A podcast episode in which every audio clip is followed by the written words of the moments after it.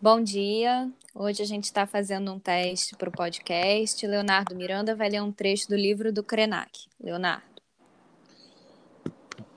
Boa noite. Vamos lá. A primeira vez que desembarquei no aeroporto de Lisboa, tive uma sensação estranha. Por mais de 50 anos, evitei atravessar o oceano por razões afetivas e históricas.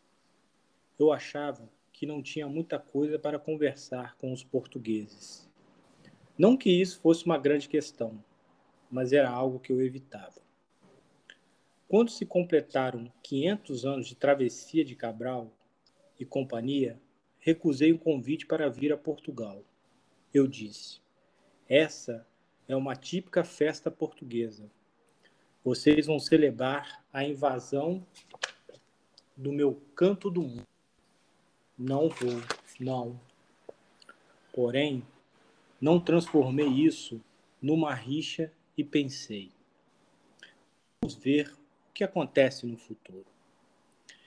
Em 2017, ano em que Lisboa foi capital ibero-americana de cultura, ocorreu um ciclo de eventos muito interessante, com performances de teatro, mostras de cinema e palestras.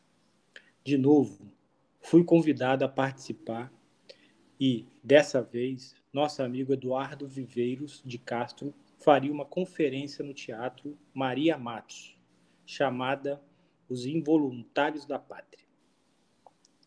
Então pensei, esse assunto me interessa, vou também. No dia seguinte, ao, fala, ao da fala do Eduardo, tive a oportunidade de encontrar muita gente que se interessou pela estreia do documentário Ayrton Krenak e o Sonho da Pedra, dirigido por Marco Altberg. Tá bom? Acho que tá bom, né? Tá bom. Tá. Então é isso. Obrigada. Vou encerrar aqui.